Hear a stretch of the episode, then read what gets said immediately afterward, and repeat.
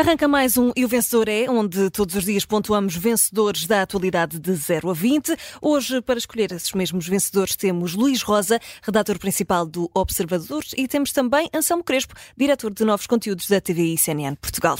A moderação, como sempre, é do jornalista André Maia. Bom dia, Luís Rosa. Bom dia, Anselmo Crespo. Como estão? Bem-vindos a mais um e o vencedor é. Ora, hoje arranca a campanha eleitoral oficialmente. Anselmo Crespo e Luís Rosa vamos falar muito sobre uh, aquilo que é o balanço uh, feito até agora, nesta pré-campanha, antes do, do arranque.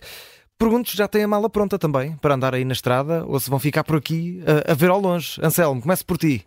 Eu tenho uma malinha pronta, mas está lá enfiada no armário. Mais pequenina, mais pequenina, aquelas de reserva.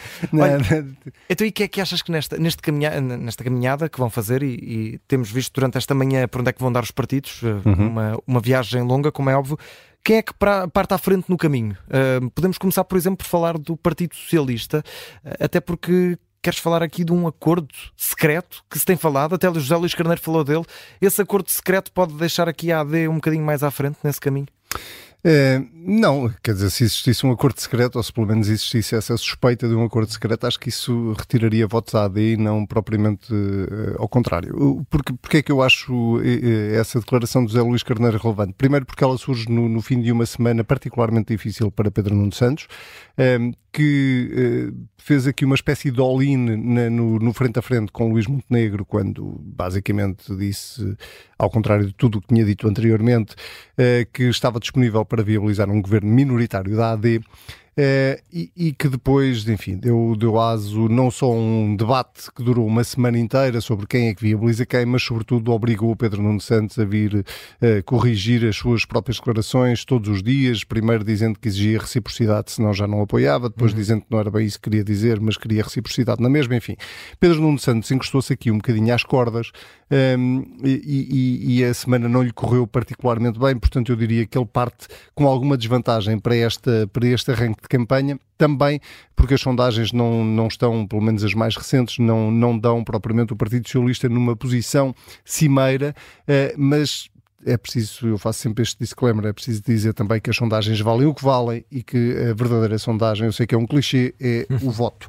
Mas, Mas é uh... surpreende essa ligeira vantagem, ao que tudo indica, nas intenções de voto? Surpreender não me surpreende. Eh, eu tenho alguma dificuldade em confiar nas sondagens e isto não, não encerra propriamente uma crítica às empresas de sondagens. Tenho dificuldade em confiar porque eh, lembro-me muito bem do que aconteceu há dois anos. Uhum. E eu acho que nós não estamos muito longe daquilo que aconteceu há dois anos. O que é que eu quero dizer com isto? Há dois anos houve muita gente, houve uma porcentagem muito elevada do eleitorado que decidiu o voto no dia quase com o boletim de voto à frente. Isso está comprovado até por estudos de, de, de mercado que foram feitos uh, uh, imediatamente a seguir às últimas eleições, onde, uh, salvo erro, a média de eleitores que admitia que só decidiu o seu voto no dia era qualquer coisa de como 14%, hum. que é o dobro daquilo que costuma ser. Certo. Eu acho que nós estamos numa situação muito parecida este ano.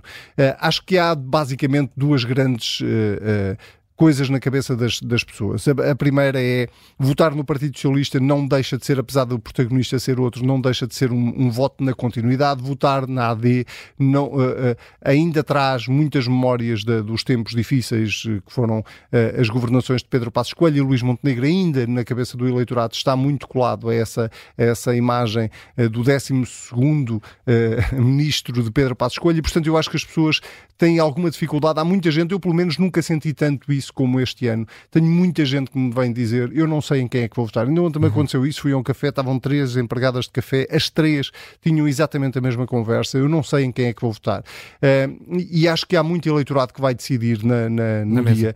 Uh, daí eu ser muito cauteloso com aquilo que as sondagens vão dizendo. E com as notas também? Mas cruzando, já, sim, vou, e isso leva-me à nota, mas cruzando as duas realidades, aquilo que dizem as sondagens com aquilo que é a minha leitura da forma como esta campanha tem evoluído, eu diria que neste momento Luís Montenegro partirá com alguma vantagem relativamente a Pedro Nuno Santos. E porquê? Porque Luís Montenegro conseguiu ser mais eficaz nos debates, porque Pedro Nuno Santos, uh, uh, uh, apesar de, da esmagadora maioria, eu não concordo com a esmagadora maioria das pessoas que acham que Pedro Nuno Santos ganhou frente a frente a Luís Montenegro. Eu acho que eles, no limite, empataram, mas enfim, acho, acho que Pedro Nuno Santos está muito nervoso nesta campanha, está muito pouco ele muito pouca imagem que nós temos dele. Uh, e acho que esta, este, isto que, que José Luís Carneiro veio dizer ontem é novamente o recuperar de uma estratégia, que era a estratégia do Partido Socialista uhum. antes de Pedro Nuno Santos ter dito isto no frente a frente, que era a estratégia do ai ai ai, cuidado que vem aí o papão do Chega. Uh, e portanto, isto, isto provavelmente pode voltar uh, e, e o, o, tabu de Luís Montenegro em dizer o que é que faz também contribui um bocadinho para isto. Portanto, eu acho que o Partido Socialista está a tentar recuperar um bocadinho essa estratégia novamente. Uh, eu diria que neste momento, tendo em conta o, o, o, ponto de partida com que os dois partidos vão para esta campanha eleitoral, eu daria neste momento um 10 ao Partido Socialista e daria um 12 ao uh, Luís Montenegro, neste caso que encabeça a lista da AD. Luís Rosa, bom dia, bem-vindo. Uh, concordas aqui também com o Anselmo Crespo? Pedro Nuno Santos parte um bocadinho mais atrás e, e também parte mais atrás, fruto daquilo que aconteceu nestas últimas semanas de pré-campanha, mais nervoso nos debates. Também concordas com essa, concordo, essa visão? Concordo, porque eu acho que o trabalho de Pedro Nuno Santos. Uh, eu só discordo de uma coisa que o Anselmo disse, que é, tenho dúvidas sobre se a memória do governo de Passos Coelho ainda é algo que vale alguma coisa em termos eleitorais. Admito que sim para uma parte do eleitorado, mas para uma parte significativa tenho dúvidas. E o, o, o que me parece que o Pedro Nuno Santos tem aqui um trabalho difícil é o, é o incumbente, na prática. Apesar de ter uma cara, uh, não é, é diferente de António Costa, mas foi seu ministro ou o seu secretário de Estado, teve o seu, o, o seu lado durante oito anos, uhum. e Pedro Nuno Santos tem aqui um trabalho diferente de, enquanto incumbente, provar ao eleitorado que a alternativa ao, ao Partido Socialista ao fim de oito anos é o próprio Partido Socialista. E essa, a, a sua campanha depende muito de que o eleitorado acredite nessa ideia.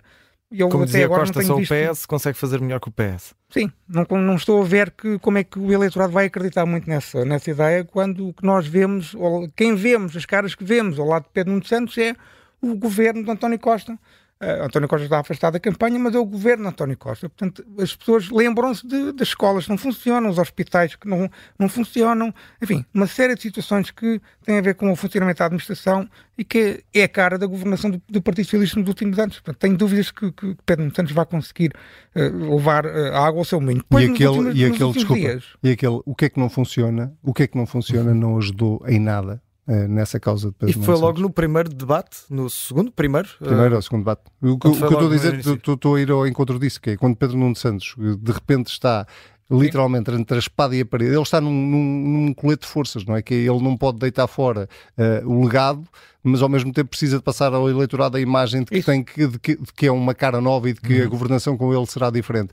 E ele começou a fazer isso bem no Congresso do Partido Socialista e de repente parece que ficou ali Porque é um agrilhoado. É, é, um, é um trabalho muito difícil, muito difícil. E, e as pessoas que o rodeiam são, na verdade, todas elas membros do, do, do, atual governo. Precisamente. O que eu acho que esta, nos últimos dias a situação agravou-se, isso no, no que diz respeito à credibilidade do próprio candidato, no sentido em que é uma coisa que a direita tenta explorar desde o início, enquanto arma eleitoral, que é a questão, estas contradições sobre a alegada ingovernabilidade da AD e da direita, ou seja, as vezes já foram tantas, quatro, acho que eu, para ser mais exato, Sim que me parece não só os eleitores uh, ficaram confundidos com os tiros do Pedro, como aqueles que já duvidavam da credibilidade do, do não Santos reforçaram esta dúvida. E os que não, no, os que não duvidaram começaram a pensar realmente no tal grau de preparação de Pedro Nuno Santos para Primeiro-Ministro, o tal lado impetuoso que a direita tenta muito explorar. Portanto, os últimos dias não correram nada bem. Eu acho que realmente concordo com o Anselmo, o Pedro Nuno Santos e o Partido Socialista estão a, a, iniciar esta campanha eleitoral ligeiramente atrás da, da, da AD. Ah, e eu acho que nós vamos ter aqui uma, uma. Olhando agora, perspectivando aqui um bocadinho o futuro e falando uma coisa que, que não tem sido muito falada, uhum. eu vou falar com as pessoas do Partido Socialista, percepciono um bocadinho uma espécie de, de, de, de guerra sorda entre. Uh, os apoiantes de Pedro Nuno Santos e os apoiantes de António Costa. Achas que isso já está a acontecer? Acho que isso já está a acontecer. Isto tem muito a ver com a Operação Influência, em que os apoiantes de António Costa estão a exigir a Pedro Nuno Santos aquilo que Sócrates exigiu, exigia a António Costa em 2014, 2015, era que o Partido Socialista, que o secretário-geral deixasse que Sócrates utilizasse o escudo do Partido Socialista para se proteger da justiça. Pedro Nuno Santos mudou a estratégia sobre a justiça a meio deste percurso. Ele começou por ter uma, uma, uma, uma, uma ideia bastante simples, eu não me pronunciei sobre nenhum caso concreto, e acho que sob pressão dessa situação, isso, ele mudou a sua estratégia. Isto tem tudo a ver com o futuro político de, de António Costa. E, portanto, se Pedro Nuno Santos perder, aqui eu já estou a olhar para, para os 10 se o PS perder as eleições, Vamos ver quem é que será o culpado da derrota do Partido Socialista. Será Pedro Nuno Santos ou será António Costa? E essa será uma, uma guerra interessante. Mas por seguir. enquanto, para Pedro Nuno Santos, que nota dás? Eu dou-lhe um, um 8 Uh, é uma nota negativa, mas um 8. Vamos ver se ele vai melhorar durante a campanha eleitoral. Anselmo Crespo, já, já aqui mencionaste também, uh, de, ne, no momento em que falaste de Pedro Nuno Santos, também de, de, do Luís Montenegro, da, da Aliança Democrática. Uh, queres aqui falar também da estratégia do líder da, uhum. da, da, Aliança? Achas que tem sido a estratégia correta também nos últimos dias? Acho, acho que não tem comparação possível o Luís Montenegro que nós temos visto nas últimas duas semanas e o Luís Montenegro que nós víamos ali no final de novembro, início início de dezembro, mesmo janeiro. Para melhor ou para eh, pior? Uh, para melhor agora. Uh, isto porquê? Porque Luís Montenegro, os debates deram-lhe de facto aqui um boost muito relevante, ele é bom a debater. E atenção que Pedro Nuno Santos também é bom a debater, mas eu acho que ele foi para os debates uh, a tentar vestir um fato que não era o dele uh, e, e, isso prejudicou, mas, mas claramente Luís Montenegro uh, entrou numa, numa dinâmica completamente diferente, com uma estratégia muito mais clara do que aquela que tinha, porque antes não, não, eu disse aqui várias vezes e critiquei aqui várias vezes o problema de Luís Montenegro e do PSD não era não ter programa, porque esse programa existia e até mesmo antes de sabermos que íamos entrar em eleições, o PSD já, já, já vinha falando de várias áreas da governação e apresentar propostas para essas várias áreas da governação. O problema era que eu não se conseguia olhar para o Luís Montenegro e para o PSD e vislumbrar uma visão de país. Uh, e, e, mesmo, mesmo assim, uh, uh, enfim, hoje em dia eu, eu acho que as pessoas têm alguma. Eu, eu lembro muitas vezes, eu sei que o exemplo não é politicamente correto, mas lembro muitas vezes da campanha de 2005 de José Sócrates. Foi uma boa se, campanha. Se vocês, se vocês se lembrarem dessa campanha, uh, nós, nós podíamos ser críticos em relação às propostas, mas toda a gente sabia qual era a visão do país de José Sócrates. Uhum. Não é?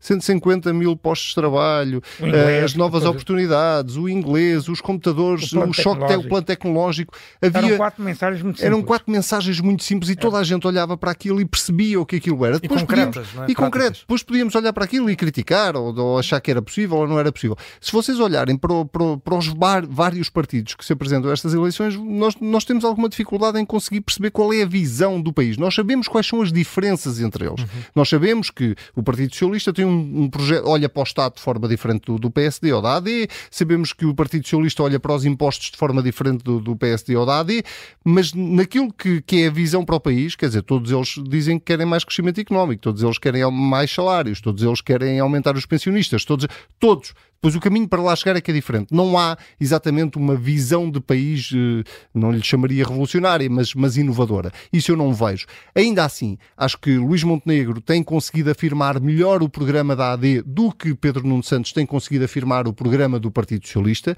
Pedro Nuno Santos está muito agarrado a clichês e a frases feitas do Portugal inteiro, não arrastar os pés, é preciso é decidir. Pronto, mas, mas isso é curto, é bom como slogan, mas depois é curto se não tiver sumo. E portanto acho que Luís Montenegro tem conseguido ser mais eficaz a esse nível. se isso, chega, se isso chega para ganhar eleições, são outros 500. Ou eh, ganhar eleições, neste caso, é, significa ganhá-las e conseguir um formar apoio governo. parlamentar para formar governo.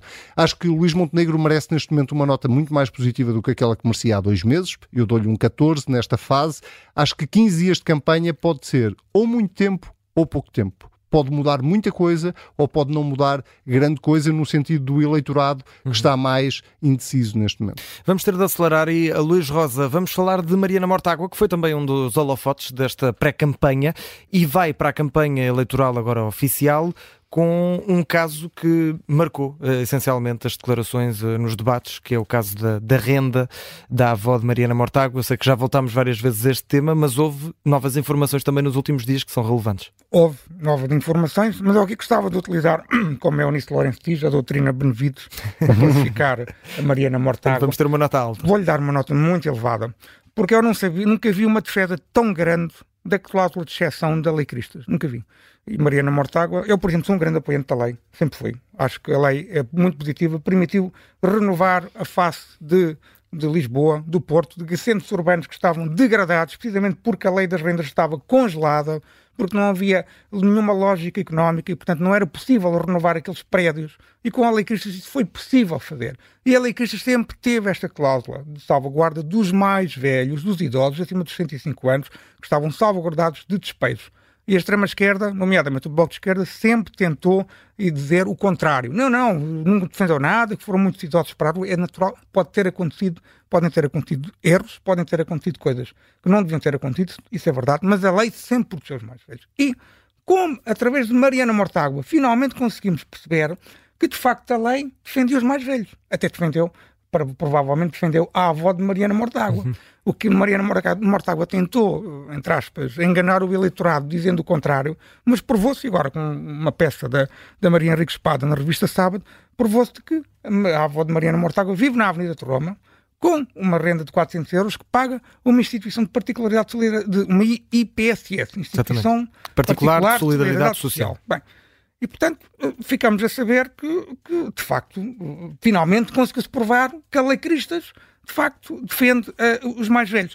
Isto é uma coisa muito negativa, obviamente, para, para o Bloco de Esquerda, nomeadamente para o eleitorado urbano do Bloco de Esquerda, que é a, é a essência do eleitorado do Bloco de Esquerda, que é um eleitorado informado, um eleitorado que acompanha as coisas na comunicação social. Isto é um tiro grande, obviamente, na credibilidade da, da Mariana Mortágua. E depois há aqui outra questão, que é a reação de Mariana Mortágua ao escrutínio jornalístico. É a extrema-direita. Portanto, a Maria Rico Espada é de extrema-direita, a revista Sábado é de extrema-direita, eu, se calhar, estou aqui a criticar a Mariana Mortágua, também vou ser classificado de extrema-direita. Portanto, isto é uma campanha conspirativa da extrema-direita contra a Mariana Mortágua. E, portanto, o que só prova também outra coisa que eu desde há muito que penso, isso, é que o Bloco de Esquerda é, de facto, um partido extremista, radical, tem na sua essência ideias, não é ideias, mas tem na sua essência modos de pensamento que não são assim tão diferentes da, do Chega, da extrema-direita. E é por isso que eu sempre apelidei o Bloco de Esquerda de extrema-esquerda, como o Chega é de extrema-direita. E nós, comunicação social e nós, opinião pública, devemos ter noção bem disso. Uhum. Nós temos extremistas à esquerda e à direita. Eles devem ser classificados assim, porque são, como parafraseando os próprios, eles dizem que os outros, os partidos moderados, são todos iguais. E eu digo, os extremistas são todos iguais. E que nota dás a Mariana Mortágua? Uma nota, uma nota alta, 16. É? 16, porque finalmente defendeu a lei Cristas como deve ser. Portanto, Meus caros, temos um minuto e meio para cada um. Muito rapidamente, Anselmo Crespo, queres ainda falar dos indecisos e parece que temos muitos nesta altura este ano para as eleições de dia 10 de março, há muita gente que ainda não decidiu o seu voto. Sim, isso no fundo faz a síntese daquilo de, das outras duas notas que dei uh, e também já passei por isso. As sondagens dão taxas de, de indecisos entre os 14 e os 17, já uhum. vi uma sondagem que estava 17% de indecisos. É muito alto. Uh, é muito alto. Uh, o problema é, nós não sabemos exatamente que indecisos são estes, porque dentro destes indecisos pode haver pessoas que estão indecisas em quem é que vão votar, há pessoas que estão indecisas se vão votar, e há pessoas que estão indecisas sobre se vão votar branco nulo ou se nem sequer. Eh, portanto, há, há, há todo o tipo de indeciso uh, e, é, e é preciso não olharmos para isto como, com, com grande. Uh, como uma ciência muito exata. Dito isto, uh, a minha nota vai para os indecisos esperando que eles vão votar pelo menos isso, uh, que, que, estes indecisos vão votar. Uh, acho que eles vão mudar, as, vão mudar o resultado destas uhum. eleições. Quer dizer, podem confirmar a tendência das sondagens ou podem virar completamente aquilo que nós temos estado a ver nas sondagens, como aconteceu há dois anos, uh, e também depois podem se arrepender de ter virado essa tendência. Acho que estes 15 dias, desse ponto de vista, podem ser, podem ser decisivos. Ou para criar um fantasma qualquer à direita ou à esquerda e de repente, na hora do voto, esses indecisos viram, ou para criar ou, ou, reafirmar aquela que pode ser já a sua intuição, a intuição inicial. Eu dou para já um 10 a estes indecisos por isto, uh, porque percebo que eles estejam indecisos. Uh, mas tenho sobretudo esperança que eles vão votar, uh, porque a pior coisa que nos podia acontecer era que, em cima de uma taxa elevadíssima de indecisos, ainda houvesse uma taxa mais elevada de abstenção, e seria dramático. Ora, os índices aqui em destaque com essa nota 10 e Luís Rosa, para fechar e também num minuto e meio, pergunto se vais dar uma nota mais elevada do que este 10 do Anselmo a André Ventura e aos alegados problemas auditivos do líder do Chega, é isso? Bem, os apoiantes do Chega, eu presto já a minha solidariedade eu, enquanto deficiente auditivo oficial, também confundo muitas coisas. Confundo os aviões, por exemplo, aviões de transporte aéreo de passageiros com aviões de combate aéreo militar, portanto é natural. Ambulâncias com alarmes de ataque aéreo, enfim. Eu presto a minha solidariedade e digo desde já, em defesa do SNS, que recomendo aos apoiantes do Chega que vão ao Hospital dos Covões, em Coimbra, tem um serviço fantástico ótimo para otorrino, os serviços de otorrino que são ótimos para, uh, enfim, melhorar as capacidades melhorar auditivas. as capacidades assim, e, obviamente, debelar os problemas auditivos dos apoiantes do Chega. Bem, dito isto... Uh, Estamos a falar acho... do caso dos tiros, uh, com que foi recebida, alegados tiros, os com que foi recebida, exatamente, e que exatamente, afinal eram... Famalicão, não foi? Exatamente, e que eram os rateros da, da, da mota, de uma das motas que estava na, na, na, na é perfeitamente na caravana, na caravana de campanha. É perfeitamente compreensível essa confusão. Bem, então eu acho que o, o que estava de falar do André Ventura por, por uma razão. Mas num minuto. Num minuto é muito rápido. Eu acho que o, André Ventura, o resultado do Chega é um resultado muito importante para o que vai acontecer no, no dia 10 de março. Porque se o Chega subir muito, a AD tem mais dificuldades em ganhar uh, e também se chega a subir demasiado, também a AD e a IEL, como vimos numa sondagem da Universidade Católica, também tem mais dificuldade em ter um resultado forte. Se chega a ficar mais próximo dos 15%, ou abaixo mesmo dos 15%, a AD terá, se calhar, muito mais probabilidades de ter uma, uma, vitória forte, não maioria absoluta, mas uma vitória forte e com a IEL conseguir ter um governo com um apoio parlamentar eh, já muito significativo. Agora, é importante perceber se André Ventura vai conseguir resistir à lógica do voto útil, tal como à, extrema, à, esquerda, o PS vai dramatizar o voto útil para conseguir roubar o mais possível votos ao PCP e ao Bloco de Esquerda. À direita acontecerá o mesmo com, com a AD e a Iniciativa Liberal, mas mais a AD, vai tentar roubar o máximo possível de votos ao uhum. Chega. E, portanto, essa dramatização do voto útil será muito importante perceber se André Ventura será capaz de resistir esse voto útil e depois, no pós-10 de março, se ele próprio será capaz de se tornar útil à direita, porque estes 15 ou 16 ou 17% correm o risco de não servir para nada. Eu acho que a direita, no, no, no pós-10 de março, vai ter, não vamos ter um governo, isso é claro. A AD, o Montenegro foi perfeitamente claro e tem sido perfeitamente claro, e as pessoas estão a acreditar nessa, nessa defesa. A AD não se vai coligar com o Chega, mas um cenário de um Parlamento em que a direita, aritmeticamente falando, uhum. tem Esteja uma porcentagem que pode se aproximar dos 60%, isso pode abrir, não, não acordos de governação, mas pode abrir acordos parlamentares, eventualmente em áreas importantes e fundamentais. E que notas dá? Que nota dás? Eu vou dar uma nota de 8 também, o André Ventura, dizendo e desejando que as suas capacidades auditivas, os seus apoiantes melhorem para que não haja mais confusões durante a campanha eleitoral. Sim, senhor. Foram as notas de hoje no E o Vencedor é com Anselmo Crespo e com o Luís Rosa. Está de volta amanhã o programa à hora habitual com o painel semanal. Obrigado, até Bom à próxima. Dia.